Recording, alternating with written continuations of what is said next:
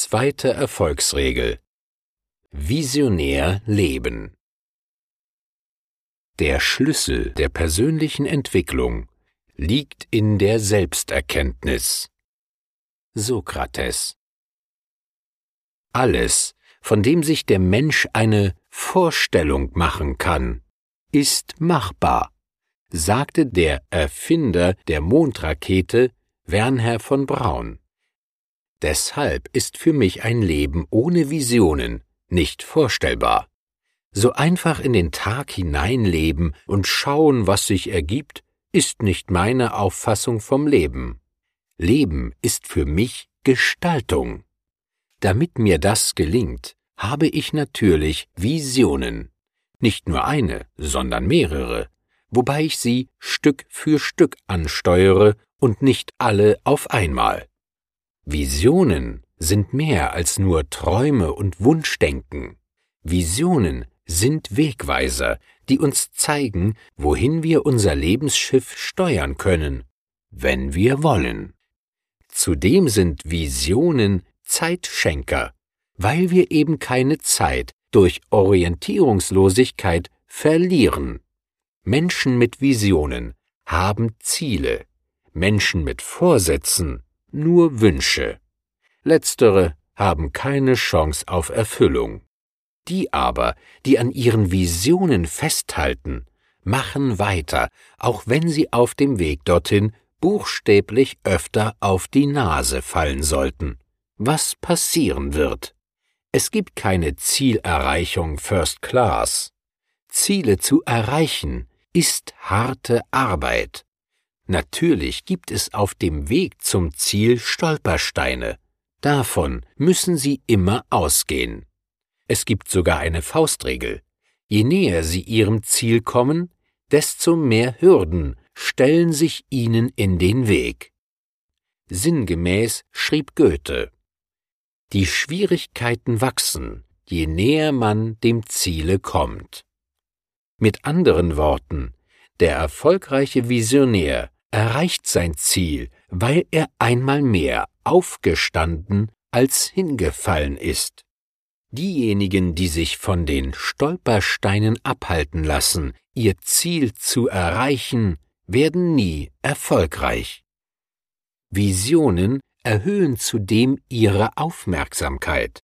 Ihr Unterbewusstsein ist aktiv an der Umsetzung ihrer Visionen beteiligt. Deshalb achtet es verstärkt und automatisch auf Chancen, die sie ihren Zielen näher bringen. Ohne Vision würden sie solche Chancen gar nicht erkennen. Welche Visionen haben Sie? Vom Leben, vom Beruf, von der Familie, von der Karriere, vom Erfolg, vom Partner. Bevor Sie darüber nachdenken, wie Sie in Zukunft Ihre Visionen umsetzen können, sollten Sie ab sofort drei Wörter aus Ihrem Wortschatz streichen. Ich kann nicht. Auch wenn Sie sie schon tausendmal gelesen haben, komme auch ich nicht umhin, sie zu erwähnen. Die Geschichte von der Hummel. Das Insekt verfügt über eine Flügelfläche von 0,7 Quadratzentimeter bei 1,2 Gramm Gewicht. Nach den Gesetzen der Aerodynamik ist es unmöglich, bei diesem Verhältnis zu fliegen. Die Hummel weiß das aber nicht und fliegt trotzdem. Stellen Sie sich vor, die Hummel würde sagen, ich kann nicht. Sie würde, vergleichbar einer Raupe, nur auf dem Boden kriechen und nie die Schönheit der Welt von oben entdecken. Sie können, wenn sie wollen. Die Geschichte ist voller Menschen, die weitaus schlechtere Ausgangspositionen hatten als sie. Doch hatten diese Menschen eine klare Vorstellung, eine Vision, einen Traum, einen Glauben von ihrem Leben. Ohne das Wollen und Können dieser Menschen wäre die Welt heute eine andere. Wenn auch nur einer von ihnen gesagt hätte, ich würde ja gern wollen, aber ich kann nicht, wäre die Welt um viele interessante Menschen und Erfindungen ärmer. Der Mann, der mit seinem Wollen und Können Geschichte geschrieben hat, ist Barack Obama. Sein Wahlkampf basierte auf nur drei Worten Yes, we can. Damit zog der Sohn einer weißen US-Amerikanerin und eines Kenianers als erster Afroamerikaner ins Weiße Haus von Washington. Am 20. Januar 2009 wurde er als 44. Präsident der Vereinigten Staaten von Amerika vereidigt und 2013 für eine zweite Amtsperiode bestätigt.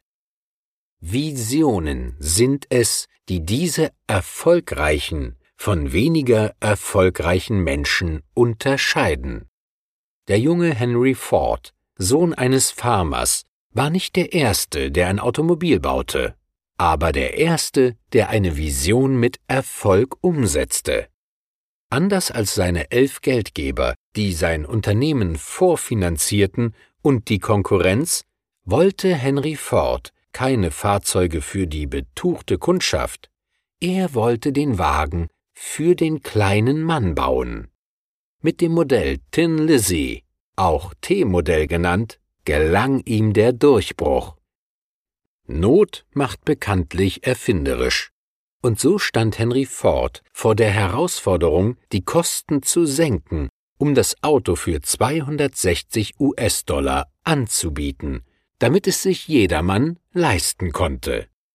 Die ersten Ford-Modelle kosteten rund 800 US-Dollar. Durch den Einsatz des Fließbandes kam für den Visionär der Mega-Erfolg. Durch den konkurrenzlos günstigen Preis verkaufte er vom Modell T in rund 20 Jahren mehr als 15 Millionen Stück. Erst der VW Käfer brach diesen Rekord Jahrzehnte später. Fazit Ihre Erwartungen bestimmen, was Sie bekommen werden. Ganz im Sinne von Henry Ford, der sagte, ich lehne es ab anzuerkennen, dass es Unmöglichkeiten gibt. Diese und viele abertausende andere Erfolge sind aus meiner Sicht das Ergebnis klarer Visionen und damit kein Zufall. Zu jeder Zeit gab es Menschen, die aus einer sehr viel schlechteren Ausgangsposition starteten, wie zum Beispiel Epiktet. Er war Sklave und gründete eine Philosophenschule. Napoleon Bonaparte, auf der Militärakademie noch als Dummkopf abgestempelt, wurde aus ihm einer der größten Feldherren. Andrew Carnegie, der britische Stahlmagnat, begann sein Leben als einfacher Arbeiter und wurde einer der reichsten Männer seiner Zeit. John Davison Rockefeller war einfacher Bauer, bevor er zum reichsten Mann der Welt wurde. Abraham Lincoln. Als Geschäftsmann versagte er kläglich, bevor er amerikanischer Präsident wurde. Oder Heinz Rühmann, einer der erfolgreichsten deutschen Schauspieler, ging in den 50er Jahren mit einer Filmproduktionsfirma pleite.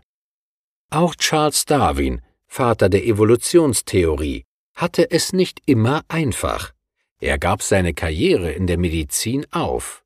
Sein Vater sagte zu ihm Du interessierst dich für nichts als Schießen, Hunde und Ratten fangen. In seiner Autobiografie schrieb Darwin Ich wurde von all meinen Lehrern und von meinem Vater als ein sehr gewöhnlicher Junge mit unterdurchschnittlicher Intelligenz angesehen. Hm, wie sie sich doch alle in ihm täuschten. Nicht viel besser erging es Walt Disney. Er wurde wegen Mangel an Ideen von einem Zeitungsherausgeber gefeuert und ging auch mehrere Male bankrott, bevor er den Grundstein zur weltweit größten Jugendzeitung legte und sogar den ersten millionenteuren Fantasiepark Disneyland erbaute. Einer der fähigsten Erfinder und Unternehmer, Thomas Alva Edison, musste in jungen Jahren Häme und Spott ertragen. Seine Lehrer sagten, er wäre zu dumm, um irgendetwas zu lernen.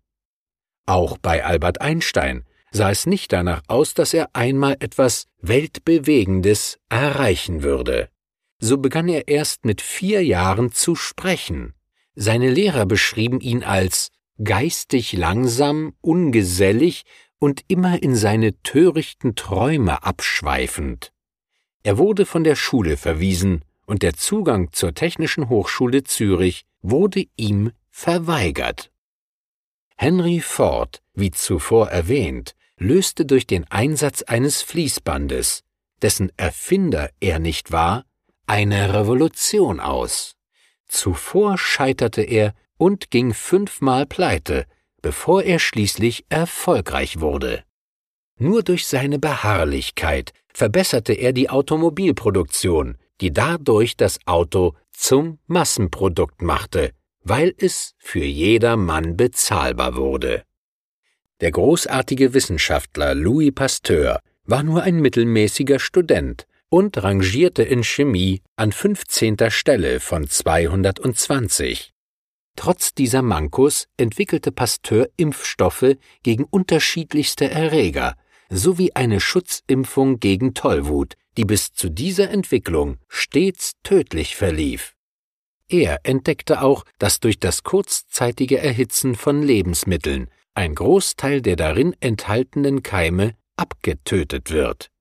Mit dieser Entdeckung machte er sich unsterblich, denn dieses Verfahren trägt seinen Namen Pasteurisierung.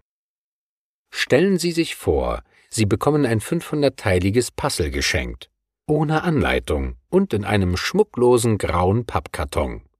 Was glauben Sie, wie viele Stunden brauchen Sie, bis Sie aus diesen Teilen das gesamte Puzzle zusammengesetzt haben? In jedem Fall länger als mit einem Bild als Vorlage. Wenn Sie wissen, wie das Ergebnis aussehen soll, können Sie das Puzzle mit seinen 500 Teilen sehr viel schneller fertigstellen. Mit unserem Leben verhält es sich ähnlich.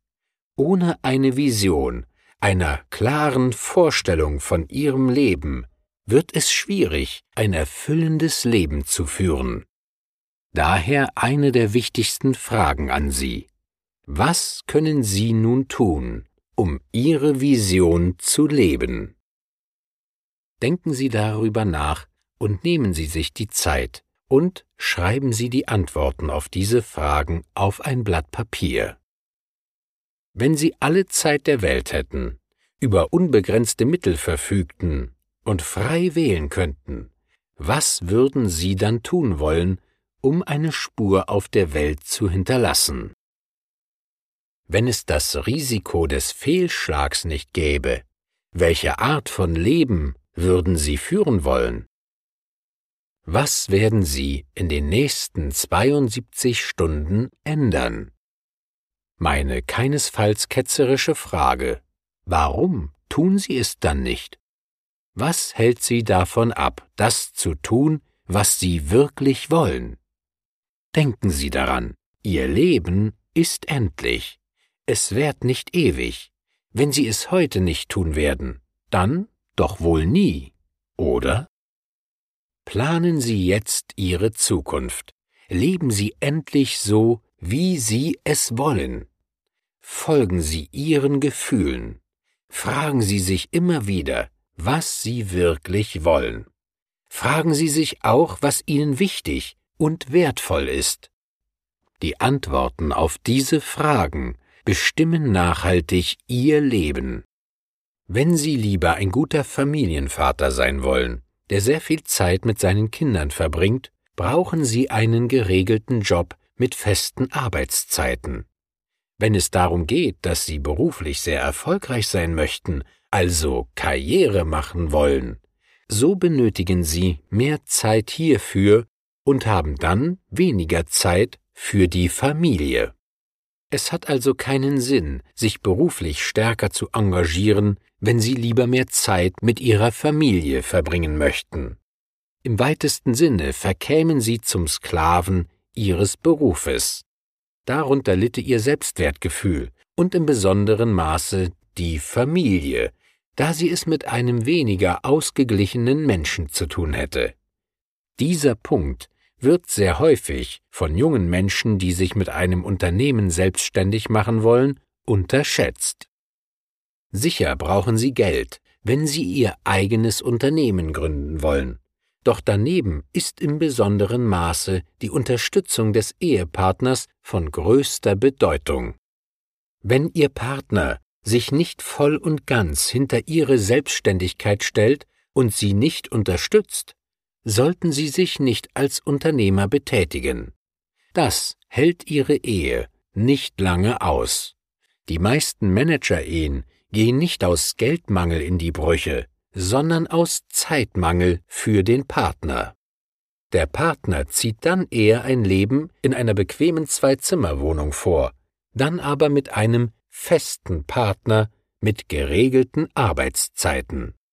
Ich weiß allerdings nicht, was besser ist. Das muss jeder für sich entscheiden.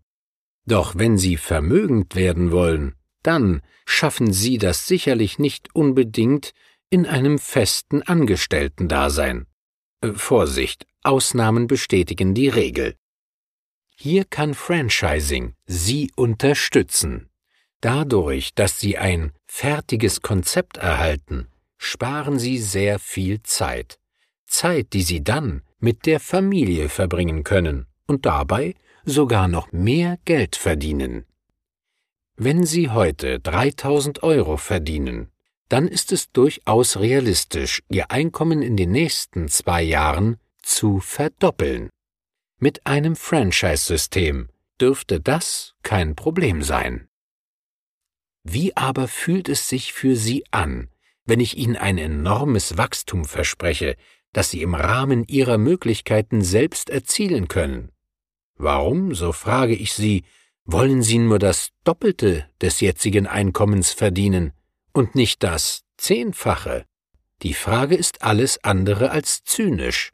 Sie ist ernst gemeint, denn durch Ihre Geisteshaltung bestimmen Sie die Ergebnisse. Kleine Ziele, kleine Ergebnisse.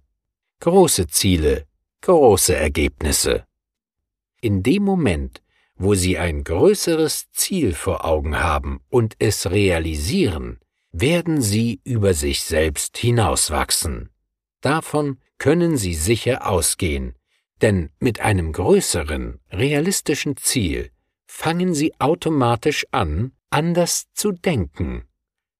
So denken Sie zielorientierter und stellen keine zweifelnden Fragen, warum ausgerechnet Sie das Zehnfache mehr verdienen könnten als bisher. Solche und andere Fragen ergeben sich nicht, weil Ihr Gehirn mit Festlegung des Ziels schon an der Umsetzung arbeitet. Keine abstruse Behauptung, sondern inzwischen mehrfach empirisch bewiesen. So sagt zum Beispiel der Pionier der Bewegungsneurologie, Professor Dr. Wildor Hollmann, unser Gehirn ist wie ein Knetgummi. In jeder Sekunde verändern sich nämlich seine Strukturen, weil das menschliche Hirn eine ungeheure Plastizität aufweist. In einem Interview mit der Zeitung Die Zeit sagte sein Kollege Professor Dr. Ziegelgensberger Heute wissen wir, dass sich auch ein erwachsenes Gehirn ständig umformt. Für uns Hirnforscher ist dies eine wahnsinnig aufregende Zeit, als wären wir gerade dabei zu begreifen, dass die Erde keine Scheibe ist. Deshalb bin ich davon überzeugt, dass das Größerdenken funktioniert. Es katapultiert sie in eine völlig neue Dimension, die sie strategischer denken lässt. Dadurch vermeiden sie Zeitfresser. Zudem werden sie sich nicht mehr mit unwichtigen Dingen herumplagen, weil sie Wichtiges vom Unwichtigen trennen können. Wichtig dabei ist, dass sie nicht die Geduld verlieren. Rom wurde bekanntlich auch nicht an einem Tag erbaut. Alles im Leben hat seine Zeit, so auch der Erfolg. Lassen Sie es uns mit anderen Worten von Harry Belafonte sagen. Ich habe dreißig Jahre gebraucht, um dann über Nacht berühmt zu werden. Wie ist es um Ihre Ziele bestellt? Haben Sie hier eine klare Vorstellung oder hören Sie sich sagen, ich möchte etwas, ich möchte irgendwohin, ich möchte mehr, aber was? Wenn Sie ein Ziel erreichen wollen, müssen Sie ein Ziel haben. So einfach ist es und doch so schwer zu verstehen. Wenn Sie eine Reise antreten und nicht wissen, wohin Sie fahren wollen, wird jeder Ort falsch sein. Haben Sie ein Ziel, ein echtes Ziel, das Sie buchstäblich mit Herz und Verstand erreichen wollen, dann werden Sie eine bemerkenswerte Entdeckung machen. Sie werden entdecken, dass sich die Umstände, die Sie auf Ihrem Weg begleiten, so ausrichten, dass Sie Ihr Ziel quasi durch einen Autopiloten erreichen. Einfach und fast automatisch. Das bedeutet nicht, dass Sie diesen Autopiloten nun die gesamte Arbeit machen lassen dürfen. Auf diese Idee käme auch kein Pilot.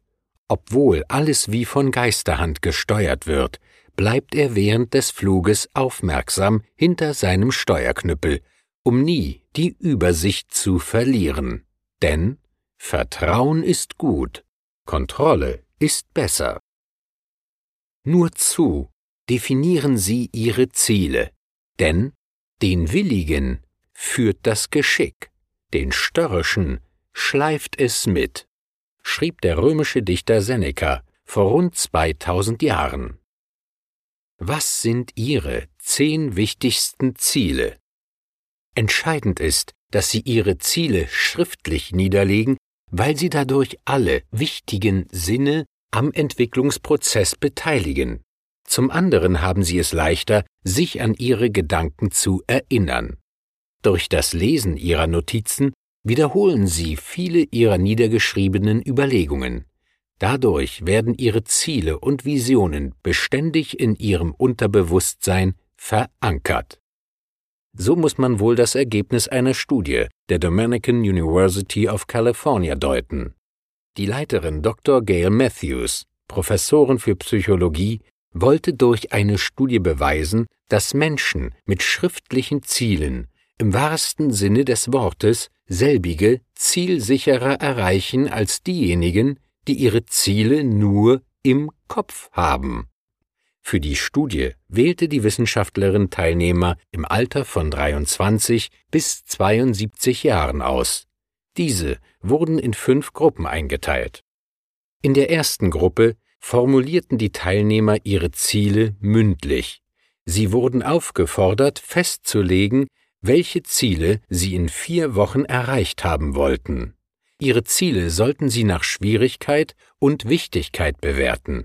Ferner sollten Sie beurteilen, wie ausgeprägt Ihre Fähigkeiten und Voraussetzungen waren, um dieses Ziel zu erreichen. Zudem sollten Sie angeben, ob Sie dieses Ziel bereits in der Vergangenheit angestrebt hatten. Die Teilnehmer der zweiten Gruppe sollten genauso vorgehen wie die in der ersten, nur sollten sie zusätzlich ihre Ziele aufschreiben. In der dritten Gruppe wurden die Probanden aufgefordert, konkrete Maßnahmen zur Erreichung ihrer Ziele schriftlich zu notieren. In der vierten Gruppe sollten die Teilnehmer ihre Ziele schriftlich fixieren, sowie auch in der zweiten Gruppe und konkrete Maßnahmen, wie sie die Gruppe 3 formulierte, aufschreiben. Darüber hinaus sollten sie ein Commitment auf ihre Ziele gegenüber einem Freund abgeben. Die Mitglieder der fünften Gruppe sollten so vorgehen wie die Teilnehmer der vierten Gruppe. Darüber hinaus sollten sie zusätzlich einen wöchentlichen Bericht erstellen, in dem sie ihre Fortschritte notierten. Diesen Report sollten sie dann an ihren Freund senden. Besonders bemerkenswert, die Teilnehmer der fünften Gruppe wurden wöchentlich daran erinnert, ihren Fortschritt zu melden. Das Ergebnis ist eindeutig. Am schlechtesten schnitt die erste Gruppe ab, die ohne schriftliche Ziele zu Werke ging. Hier erreichten nur ca. 46 Prozent der Teilnehmer ihre Ziele. Am besten schnitt die fünfte Gruppe ab. Die Teilnehmer schrieben nicht nur ihre Ziele auf, notierten alles, sondern sie wurden zudem wöchentlich daran erinnert, ihre Fortschritte festzuhalten. Deshalb erreichten 76 Prozent der Teilnehmer ihre Ziele. Hier zeigt sich, wie wichtig schriftliche Aufzeichnungen und Wiederholungen sind. Wer sich daran hält, hat eine sehr hohe Chance, mit Hilfe seines Unterbewusstseins Wünsche und Ziele viel schneller und effizienter zu erreichen als derjenige, der nichts schriftlich festhält. Erfolgsbewusste Menschen setzen sich Ziele, erst kleinere, dann größere und dann einige ausgewählte Extremziele, die an der Grenze dessen liegen, was sie mit ihren Möglichkeiten erreichen können. Auf Erfolgskurs sein bedeutet für extrem erfolgreiche Persönlichkeiten, dass sie auf jeder Stufe, die sie erreicht haben, ihre Ziele überprüfen und neu ausrichten. Denn Erfolg ist kein Ziel, das man einmal erreicht hat und auf dessen Lorbeeren man sich dann ausruhen kann. Erfolgsbewusstsein ist eine Geisteshaltung, die stets nach größeren Herausforderungen Ausschau hält. Wer wüsste das nicht besser als die Bergsteiger? Die Seven Summits, die höchsten Gipfel der sieben Kontinente zu besteigen, ist eine der großen Herausforderungen für Bergsteiger. Das sind in Europa der Elbrus mit 5642 Metern, in Asien der Mount Everest mit 8850 Metern, in Afrika der Kilimanjaro mit 5892 Metern, in Nordamerika der Mount McKinley mit 6194 Metern, in Südamerika der Aconcagua mit 6959 Metern und in Ozeanien, Australien, die Carstenspyramide mit 4884 Metern Höhe. Jeder dieser Gipfel hat seine ganz besonderen Eigenheiten, Tücken und Schwierigkeiten.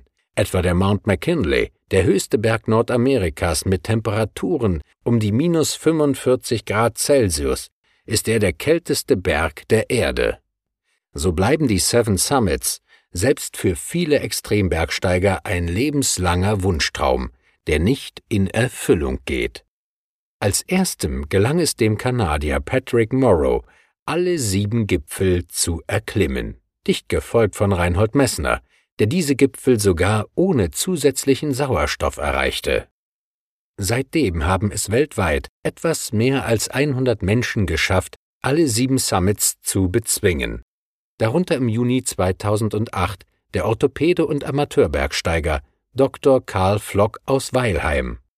In seinen Vorträgen wird Dr. Flock oft gefragt, wie kamen Sie überhaupt dazu, sich ein so gewaltiges Ziel zu setzen? Zwar hatte der passionierte Bergsteiger der schon als Kind mit seinen Eltern die Alpen durchstreift hatte, während seiner Studienzeit einige Sechstausender in Südamerika bestiegen, aber damals hatte er noch keinen Gedanken an die höchsten Gipfel der Erde verschwendet. Als ihm Freunde erzählten, was für ein großartiges Erlebnis es für sie gewesen sei, auf dem Kibo, dem Gipfel des Kilimanjaro gestanden zu haben, zögerte er nicht lange, auch diesen Berg zu besteigen, was nur knapp die Hälfte derer schafften, die sich das zum Ziel setzten. Kurze Zeit nachdem er auf dem Gipfel dieses höchsten Berges Afrikas gestanden hatte, bot sich ihm die Möglichkeit, als Arzt an einer wissenschaftlichen Expedition in der Antarktis teilzunehmen. Das hing wiederum mit seiner Dissertation zusammen, die er über das nicht alltägliche Thema Unfälle und Erkrankungen bei Polarexpeditionen geschrieben hatte. Im Rahmen der geplanten medizinischen Experimente hatte er die Gelegenheit, den höchsten Berg dieses Kontinents, den Mount Winson, zu besteigen. Zurück in Europa wurde ihm in Gesprächen mit anderen Bergsteigern plötzlich klar, hm, zwei der Seven Summits habe ich bereits. Da entstand für ihn zum ersten Mal der Plan, alle sieben Gipfel zu bewältigen.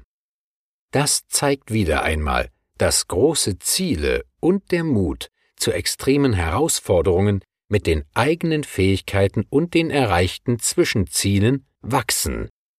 Dennoch war der Weg zu diesem Ziel noch weit.